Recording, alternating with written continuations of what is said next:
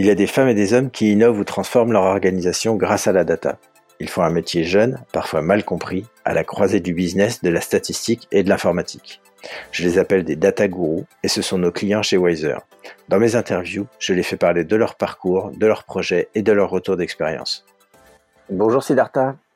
Bonjour Seb, ça va? Ça va très bien. Euh, alors Siddhartha, bah, ça, en fait, ça fait assez longtemps qu'on se connaît. Euh, je t'ai rencontré quand on était chez Publicis. Je sais pas si tu te souviens. Oui, oui. Euh, et je t'avais demandé de comptabiliser euh, combien de fois, euh, de comptabiliser par scrapping, si on retrouvait souvent le mot accident proche du mot vélo. Je sais pas si tu te souviens de ça. Oui, oui, très bien. C'était un, c'était un super projet, ouais. C'était un projet pour AXA. Exactement. Ouais. Alors donc euh, bah ça fait longtemps que, que tu que tu travailles euh, autour de la, de la data. Euh, quel est quel est un peu ton parcours? Euh, Du coup, en fait, mon parcours il est il est assez varié parce que en fait j'ai commencé avec avec un parcours en informatique, c'est-à-dire que j'ai fait une école d'ingénieur en informatique. Et ensuite, et à l'époque, en fait, je connaissais pas de la data. Euh, mais euh, j'ai eu en fait euh, la chance de, de, faire un master européen en 2010, 2010 qui était en fait orienté sur la data. En fait, à l'époque, ça s'appelait pas big data ou l'intelligence artificielle, et c'était du data mining et knowledge management. Euh, et, du coup, quand j'ai rentré en fait dans le contenu euh, du master, j'ai appris pas mal de choses. Euh, et j'ai compris surtout en fait le, le, le, vraiment riche en fait du métier et que c'était à la fois lié à l'informatique, mais il y avait aussi un aspect business très fort et applicatif. Et du coup, j'ai fait ce master. ensuite, ensuite j'ai fait j'ai fait un stage chez Technicolor où en fait Technicolor c'est l'entreprise qui qui travaille sur les post-production des films donc il y a plein de films Hollywood en fait. Euh, au final, tu verras en fait euh, euh, que l'image est fournie par Technicolor. Et à l'époque, ils ont commencé un département qui faisait l'analyse des réseaux sociaux pour évaluer l'impact des films même avant qu'il est sorti. Et du coup, il y avait un département en fait qui était en charge de, de récupérer les datas partout sur Internet, sur les forums, sur les réseaux sociaux. Et ensuite, on m'a demandé de travailler un algo qui permet de traiter toutes ces données et ensuite évaluer l'impact. Euh, et du coup, c'était un projet très intéressant euh, que j'ai fait et ensuite euh, et ensuite j'ai eu la chance de travailler chez Ogilvy euh, où on m'a dit euh, que le projet que tu as fait chez Technicolor c'est c'est vachement utile pour le monde de publicité euh, et le marketing digital parce qu'on connaît aussi de, de évaluer l'impact en fait de nos compagnies publicitaires ou des actions marketing. Euh, et en plus de ça, on s'intéresse beaucoup à tout ce que les consommateurs euh, pensent, ils font, ils disent, euh, etc. Euh, et voilà, donc c'est comme ça, j'ai basculé en fait de cinéma vers la publicité et le marketing digital. et ensuite, finalement, j'arrive chez Publicis, on s'est rencontrés, et on a fait ce fameux projet, quoi. Ok. Euh, alors je sais qu'aujourd'hui donc es chez, tu es chez Aéroport de Paris. Euh, avant que tu nous en dises plus sur ton rôle chez Aéroport de Paris, je voudrais juste que tu nous dises quelques mots sur qu'est-ce que c'est qu'Aéroport de Paris, dans combien de pays vous opérez, euh, puis rapidement un peu l'organisation euh, de, de, cette entreprise qu'on connaît pas toujours. Oui, oui, bien sûr. Euh, et du coup, donc moi je travaille chez Aéroport de Paris depuis un peu plus de quatre ans. Euh, et du coup, avant, j'étais chez Publicis et ensuite, euh, j'ai été recruté chez, euh, chez Aéroport de Paris. Euh, donc, Aéroport de Paris, c'est une entreprise qui est très connue en France. en revanche, des gens, ils pensent souvent que c'est le gestionnaire des aéroports parisiennes comme CDG Orly. Euh, qui est tout à fait le cas. Euh, donc, on gère les trois aéroports à Paris, Charles de Gaulle, Orly et Le Bourget. Mais en même temps, euh, Aéroport de Paris a également une business à l'international où on va aider euh, à construire et gérer des aéroports euh, euh dans les autres pays. Euh, et du coup, on a des aéroports en fait qu'on gère euh, en Inde, des aéroports en Europe, en Afrique et ensuite en Amérique du Nord et du Sud. donc à la fois en fait, on va soit fournir nos prestations pour construire ces aéroports, ou on va aussi avoir des gens en fait à bord de, de ces aéroports sous la gestion en fait et la stratégie d'aéroports bout en. Euh, voilà, c'est pour ça en fait ADP il y a quelques années a lancé deux marques. Donc une première marque qui s'appelle Paris Aéroport, qui est la marque en fait euh, dédiée aux passagers, avec un tagline qui est euh, Paris vous aime. Euh, et du coup cette marque en fait unifie nos différentes plateformes parisiennes comme CDG Early aux passagers. Et ensuite on a une douzième marque qui s'appelle Groupe ADP en fait, qui est la marque corporate euh, qui va travailler euh, la stratégie corporate, euh, notamment à l'international, où on va vraiment rentrer dans le business des aéroports à l'étranger et ensuite aider pour optimiser, pour pour gérer ces aéroports au travers le monde. Donc voilà, grosso modo, c'est ça le, le particularité de, de groupe ADP slash aéroport de Paris. Ok. Et alors donc ton rôle dans cette organisation? Et du coup, mon rôle, euh, donc moi, je travaille euh, à la direction client, euh, qui est en charge de la stratégie client. Et du coup, euh, mon rôle, c'est en tant que Head of Data Analytics, c'est de construire une équipe des data scientists et travailler avec tous les autres business units, type les business units qui travaillent sur le retail, des aéroports, la stratégie digitale, la stratégie expérience client euh, euh, et ensuite également euh, tous les sujets autour de la satisfaction client et la fluidité opérationnelle. Et, et, du coup, mon, mon, job en fait, c'est de chercher des opportunités pour aider en fait nos métiers à, créer des services de valeur pour nos passagers, mais en même temps également trouver en fait des opportunités pour soit euh, optimiser, créer des efficacités dans les processus, euh, mais également des opportunités pour, aller chercher des revenus euh, additionnels. Et du coup, pour faire ce job, donc à la fois je travaille avec des métiers, euh, j'ai mon équipe de data scientists, mais euh, je, je, travaille également beaucoup avec notre département de d'information IT, pardon, euh, qui, qui sont en charge en fait euh, de, de toute la partie euh, infrastructure technologique pour nous aider en fait à pouvoir gérer des gros volumétries des données et ensuite traiter ces données afin de, de, de, créer des services qui vont apporter de la valeur à nos clients. D'accord. Tu parlais de volumétrie. Et est-ce que tu pourrais un peu nous donner une idée justement de la quantité de, de passagers qui passent dans les aéroports qui sont dans la gestion d'ADP alors, euh, ça c'est une bonne question parce que parce que le, le, trafic est en beaucoup d'évolution en ce moment avec le avec le crise Covid. Mais je peux te donner en fait euh, des chiffres euh, de 2019. Ah, donc en 2019, on a on avait euh, à peu près 105 millions de passagers qui ont passé par nos aéroports parisiens. Euh, et au travers le monde, euh, c'était entre 250 millions et 300 millions euh, des passagers sur tous nos aéroports. Du coup, du coup, point de vue data en fait, donc il y a une grosse partie en fait des passagers qui nous laissent des traces ou des, des données. Et ensuite, y en a également en fait des données qui viennent de tous les systèmes systèmes opérationnels aéroportuaires qui nous permet en fait de collecter beaucoup de data. Mais globalement, voilà, donc on est sur une volumétrie qui est très importante de, entre 105 millions de passagers et 110 millions de passagers. Euh, voilà. D'accord. Euh, donc toi, ton, ton, ton rôle est très focalisé sur la partie client, si j'ai bien compris. Oui, en fait, euh, en fait, mon rôle est très euh, très lié avec le rôle de la direction client, euh, qui en fait qui est en charge pour travailler tous les axes qui nous permettent de, de amener de la valeur auprès de nos clients. Mais l'avantage en fait de cette mission, c'est que on touche à peu près tous les métiers en fait aéroportuaires, donc même opérationnels, parce que on peut pas en fait aider nos clients ou leur fournir des services sans avoir travaillé en fait le parcours des passagers bout en bout, y compris les process opérationnels. C'est là on va aussi travailler beaucoup avec des unités opérationnelles quand on, on, voit en fait qu'il y a des améliorations ou des optimisations à amener sur toutes les étapes du parcours de nos passagers. D'accord. Est-ce que tu peux nous donner quelques exemples de projets?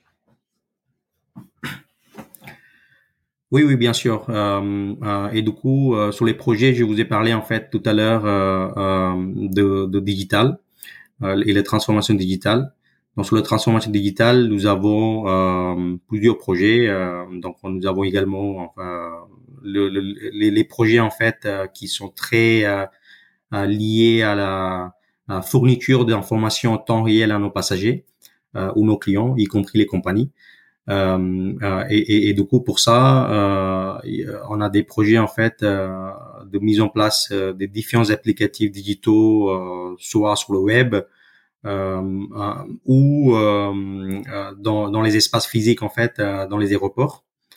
parce qu'aujourd'hui, en fait, le demande des passagers ou des clients, c'est vraiment de pouvoir anticiper leur voyage. Et pour anticiper leur voyage, ils ont besoin des informations précis, information fiable en temps réel. Euh, et du coup, voilà, donc, donc, donc, donc, ça nous demande en fait de créer beaucoup d'applications et, euh, et quand on crée des applications, il y a des données en fait qui circulent, qui viennent chez nous. Donc, et du coup, il faut, il faut, il faut rassurer en fait que ces données sont bien captées, sont bien centralisées. Et ensuite, nous avons le douzième axe des projets en fait qui sont liés euh, euh, au business ou de retail.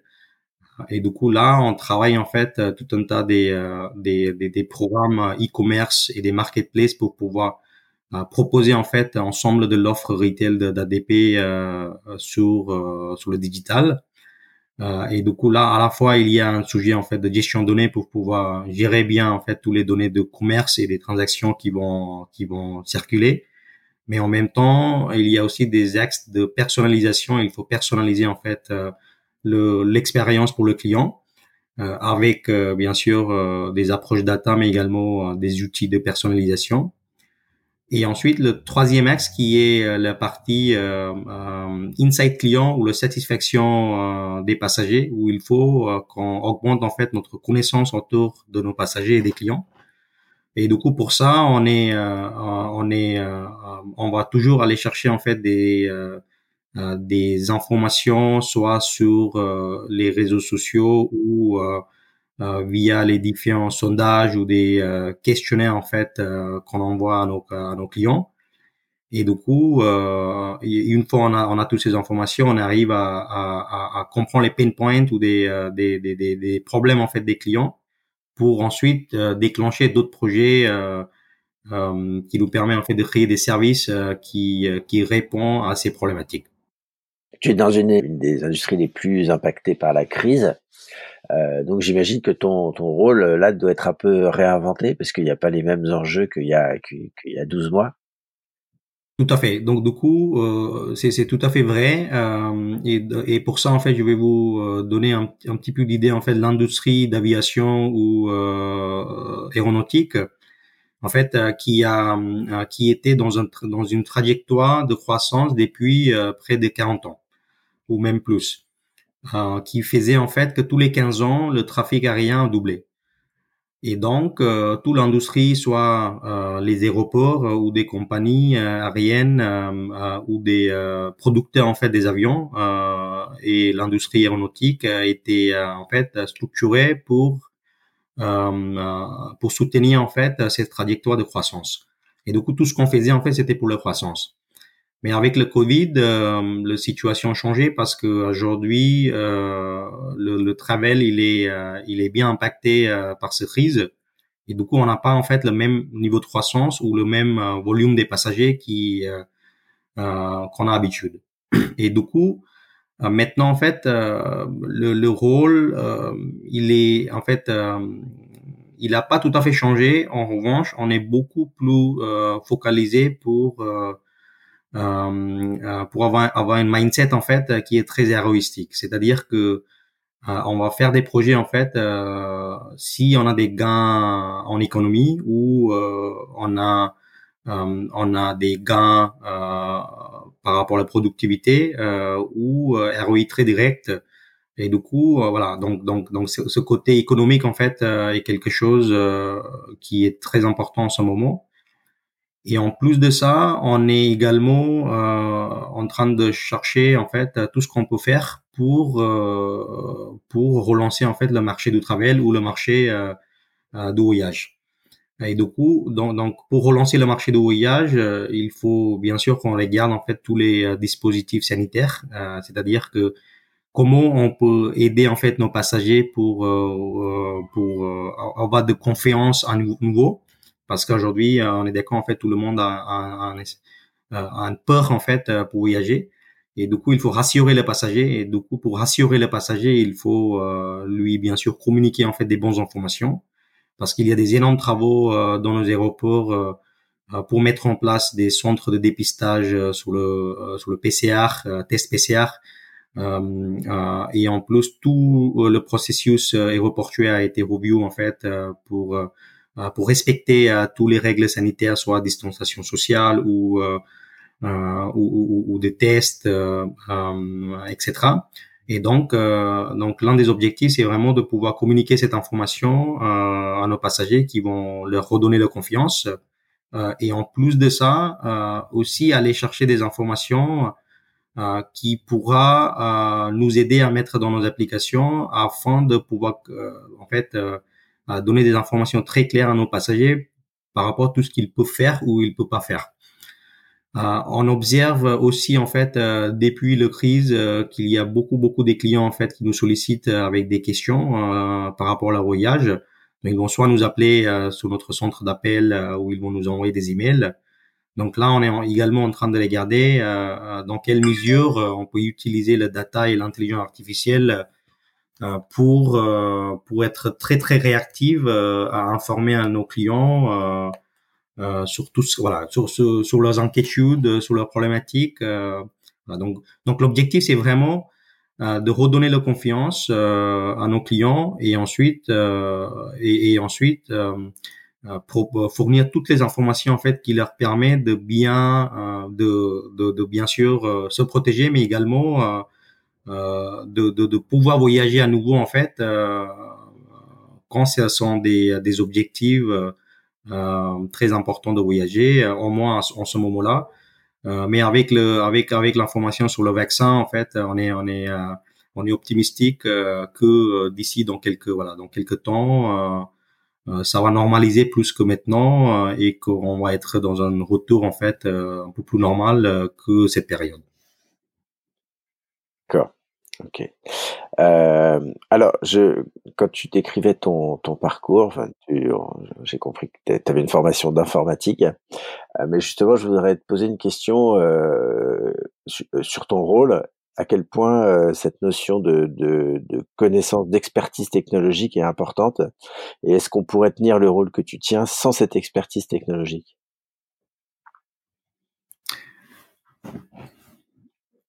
Pour répondre à cette question, euh, moi je pense qu'il faut, euh, il faut, euh, il, il, il, faut pas rester fixé en fait sur la technologie ou le business, qui est en fait c'est l'un des raisons que je euh, que je fais ce métier parce que euh, même si j'adore la technologie, euh, mais moi j'aime pas j'aime pas faire que de la technologie. j'aime bien en fait le côté créativité ou le business. Et c'est ça en fait l'avantage d'un métier comme le data ou le mien, c'est que on a en fait il y a cet aspect créativité euh, et le et le business euh, qui est très très important et la technologie ça vient en fait à à renforcer euh, tous les idées, tous les euh, tous les concepts qu'on va mettre en place avec de la data. Euh, mais en même temps, c'est important en fait d'avoir une avoir une bonne connaissance de soit l'écosystème de la technologie ou, ou, ou même pouvoir travailler avec la technologie toi-même. Parce que en fait ça te permet de à la fois connaître en fait tout ce qui est faisable, tout ce qui n'est pas faisable et du coup tu perds pas de temps. Et, euh, et, en plus de ça, tu peux aussi être euh, en proposition de, euh, de, de LR pour pour embarquer certaines technologies que des gens ils n'ont pas ils n'ont pas de connaissances.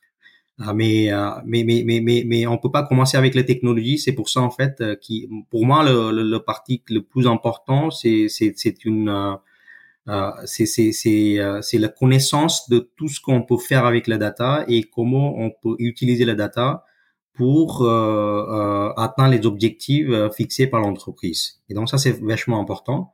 Et pour être sûr de tout ce qu'on peut faire, si on a une connaissance avancée de la technologie, ça nous aide. Pour résumer en fait, que d'être un expert sur la partie technologie n'est pas indispensable en revanche, il faut être euh, euh, très très intéressé sur la partie technologie euh, ou même passionné en fait, parce que sinon on n'a pas en fait une, une on a, en, fait on, on, ne maîtrise pas une partie en fait qui qui nous permet de faire tout ce qu'on veut faire. Et du coup, c'est très bien d'avoir des idées et, et de vouloir faire des choses, mais si on ne sait pas derrière comment on peut le faire, ça pourrait être un point de blocage.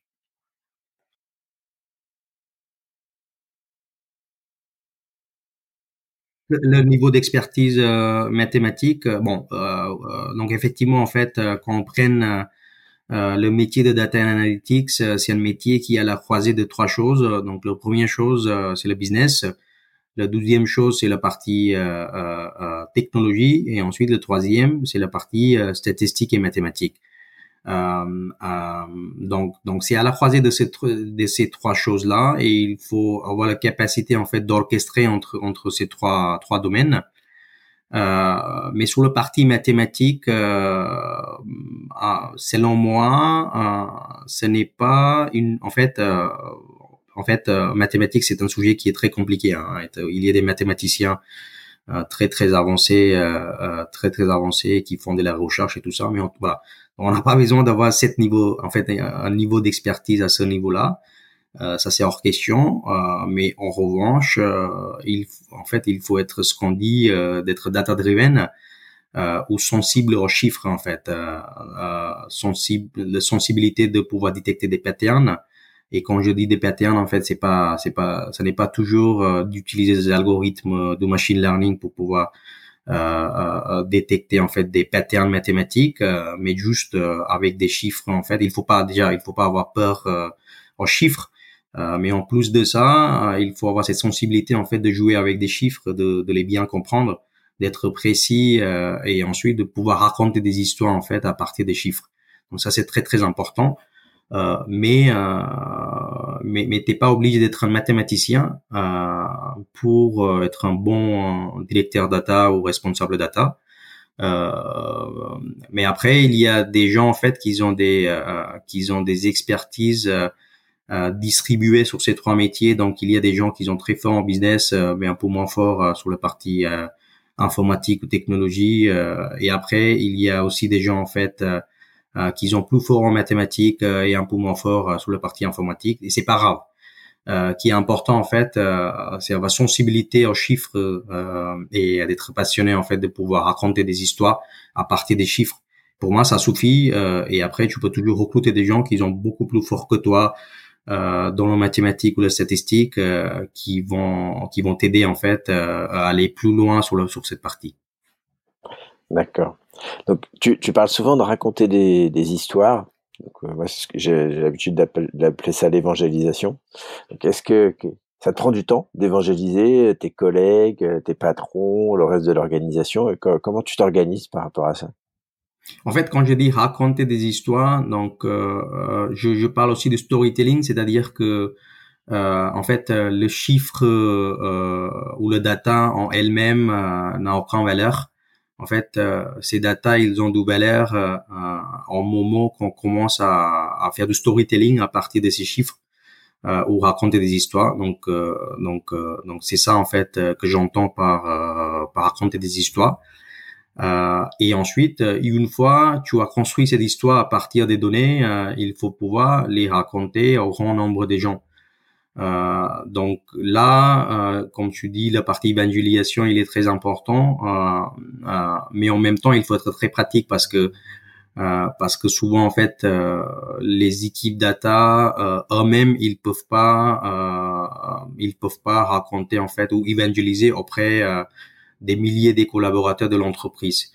euh, c'est là c'est important en fait euh, de, de, de, créer des groupes ou des communautés euh, et ces communautés en fait doivent être euh, doivent être très hybrides, c'est-à-dire qu'il faut pas mettre que des gens que des experts de la data ou la technologie, mais il faut il faut avoir en fait des gens assez variés qui ont en fait des gens qui ont des experts de métier, qui ont des leaders de business unit mais en même temps euh, des experts euh, de la data. Euh, et ensuite, il faut appuyer sur ces communautés pour pour évangéliser et pour rendre des gens au courant sur tout ce qu'on pourra faire avec ce métier. Donc, quelles sont tes difficultés au quotidien? Euh, Contre qui ou contre quoi tu dois, tu dois te battre pour obtenir ce dont tu as besoin? Euh, euh, que, que, Aide-nous à comprendre un peu tes challenges. Ah oui, ok. Euh, sous les challenges, euh, il y en a beaucoup euh, et c'est pas que moi. Moi, je pense que plupart des euh, euh des des, euh, des, des responsables de la data, ils vont ils vont ils auront les mêmes types de problématiques. En fait, le, le, premier problématique, c'est ou le challenge, c'est c'est de se positionner en fait. Euh, parce que comme c'est un nouveau métier, euh, il n'y a pas tout le monde en fait euh, qui le connaisse, qui le comprenne. c'est voilà, c'est pas comme l'IT ou ou le digital en fait, l'IT qui existe depuis plusieurs décennies et ensuite le digital aussi qui a commencé il y a 30 ans. donc, donc voilà. Donc, par rapport à la data, en fait, même si maintenant c'est beaucoup plus avancé qu'avant, mais il y a vraiment une manque en fait euh, awareness, euh, comme j'ai dit. Et du coup, euh, il faut pouvoir en fait se positionner. Et euh, qu'est-ce que j'entends par se positionner? En fait, il faut il faut déjà comprendre son rôle vis-à-vis les autres. et une fois on a compris, il faut pouvoir l'expliquer aux autres. et ça aide vraiment en fait. il faut que des gens ils comprennent vraiment pourquoi toi ou tes équipes ils sont là dans l'entreprise pour quel objectif et ensuite, euh, quel est l'avantage que tu amènes euh, vis-à-vis euh, les autres départements ou des équipes qui existent et qui faisaient déjà le boulot d'habitude. Euh, parce que c'est en fait, euh, ça n'est en fait le data, même si euh, il est devenu un buzzword depuis quelques années, mais ce n'est pas un nouveau métier. Des gens ils toujours faisaient le data depuis depuis des décennies, mais aujourd'hui en fait l'avantage qu'on amène, euh, c'est d'aller plus loin parce qu'aujourd'hui, on a des outils et des technologies pour pouvoir traiter euh, une volumétrie des données beaucoup plus importante qu'avant. Euh, et ensuite, euh, également, euh, traiter ces données de façon plus intelligente pour pouvoir, en fait, renforcer des choses que des gens, ils faisaient avec des approches plus traditionnelles. Voilà. Donc, donc cet message est très, est, très important et il faut pouvoir le communiquer auprès de tout le monde. Et ça, c'est pas facile. Euh, parce que euh, parce qu'il faut pas donner l'impression euh, que nous sommes en fait euh, qu'on est là que pour euh, questionner des gens et les challenger ou augmenter en fait le boulot qu'ils faisaient déjà. Parce que là on n'a pas d'avantage quoi. Parce que si tu euh, en fait euh, si tu prends en fait si tu dis euh, que tu vas créer de l'efficacité mais au contraire tu augmentes en fait tu doubles leur boulot en fait c'est pas c'est c'est pas c'est pas c'est pas très intéressant. Donc c'est là il faut il faut vraiment créer un équilibre en fait. C'est-à-dire qu'il faut être il faut être modeste il faut être humble euh, sur tout ce qu'on peut faire parce qu'il faut pas se le promettre euh, non plus euh, et ça je peux te dire que c'est un gros challenge de de de pas se promettre en fait aux gens et ensuite de pas pouvoir livrer. Donc je pense qu'il faut toujours sous promettre et ensuite essayer de faire plus en plus mieux en fait et, et pourquoi il faut être humble parce qu'il y a toujours la possibilité que des idées ou des projets qu'on fait ça ne marche pas il faut l'éviter bien sûr, euh, mais euh, il faut jamais dire que ça peut pas arriver. Euh, et ensuite, la troisième chose, il faut il faut il, il, il faut avoir cette mindset en fait serviciel, c'est-à-dire que c'est-à-dire que en fait on n'est pas un business unit, c'est-à-dire qu'on est on est en service des autres. Euh, et donc, euh, en fait, tout le tous les personnes dans l'équipe, il faut avoir cette mindset de de, de, de toujours proposer l'aide euh, si ton stakeholder ou le métier en fait euh, a des problèmes, problèmes pour soit comprendre ce que tu es en train de faire ou utiliser des, outils que tu les as mis, mis à disposition ou de tirer l'avantage à partir des algos que tu les mets en place. Donc là, il faut même être en capacité de de faire le travail pour eux et, et leur aider à monter en compétences, de les former. Euh, et donc ça, ça demande en fait euh, une implication très importante de ta partie euh, parce que là tu n'es pas que en train de faire de la data et je parle en fait notamment des data scientists qui aiment bien travailler sur le math, travailler sur les algos, travailler sur la programmation. Mais là, on leur demande également d'être d'avoir cette mindset en fait serviciel de de d'essayer d'aider en fait ses clients, ses stakeholders euh, par communiquer, par les former, euh, et, et, etc. Euh, et ensuite, le, le, le, challenge en fait qui est qui, qui est qui est très important, c'est le challenge euh. Euh, et pourquoi le challenge d'ROI Parce que euh, en métier de la data, en fait, il, il génère pas souvent un ROI direct. En fait, il y a un ROI qui est indirect euh, qui, qui, qui, est traduit par euh, le gain en productivité, le gain en efficacité, euh, le gain de temps. et des fois, en fait, tu peux aussi avoir des des ROI directs qui se traduisent par le chiffre d'affaires. Mais mais ça c'est en fait c'est souvent rare, souvent rare. Donc donc donc donc et pourquoi c'est un challenge? Parce que pour convaincre ton management euh, euh, le COMEX euh, pour investir sur ton métier, pour te donner des budgets. il faut être très clair sur cette partie ROI en direct. et il faut bien pouvoir les expliquer en fait, en fait comment ce ROI en direct ne dépend que à toi, mais qui demande en fait une implication et une mobilisation de plus grand nombre de personnes euh, euh, que que l'équipe data. Euh, et ça c'est vachement important parce que si tu fais pas ça en fait, euh, tu auras jamais assez d'investissement sur ton métier et tu vas pas pouvoir aller aussi loin que tu as envie d'aller quoi. Et je pense que tous ces voilà sur ces aspects, on a pas mal travaillé. Et, et, moi je pense que voilà donc donc donc les challenges euh, challenge euh, sont, sont voilà tout ça, tout, tout ce que je viens de te dire. Ok, bon, c'est très intéressant. Je vais te poser une, une dernière question. Euh, c'est euh, est-ce que tu aimes ton métier? Moi, j'aime beaucoup mon métier. Euh, je suis passionné par euh, par ce métier euh, parce que je trouve en fait ce métier me permet de de de, de faire beaucoup énormément de choses et si je reprenne en fait tout ce que je viens de te dire euh, par rapport à les challenges ou des opportunités, euh, en fait, euh, ça veut dire que aujourd'hui, en fait, sur ce métier, tu, tu fais pas que de la technique ou, ou que du business. Euh, mais comme ce métier en fait est à la croisée de plusieurs métiers euh, et qui qui a beaucoup d'opportunités en même temps, beaucoup de défis en fait, ça permet d'apprendre beaucoup de choses. Euh, euh, et ensuite, euh, et ensuite, comme le métier a un potentiel très important, et du coup, tu peux générer aussi des impacts très très mouvants et et très importants. voilà, pour ces raisons-là, et, et, surtout en fait, ce métier est bien proche de ma personnalité parce que j'aime bien, j'aime pas en fait faire une chose, mais j'aime faire beaucoup de choses. Et je pense que le métier de data and analytics euh, permet de, de faire ça, quoi. D'accord. Bah, écoute, euh, Siddhartha, euh, vraiment merci beaucoup de d'avoir partagé ton, ton expérience avec nous. Euh, c'est très intéressant. Et puis bah nous aussi, on espère que le trafic aérien va reprendre et qu'on va qu'on va pouvoir voyager. Merci beaucoup Seb pour pour l'invitation et à bientôt.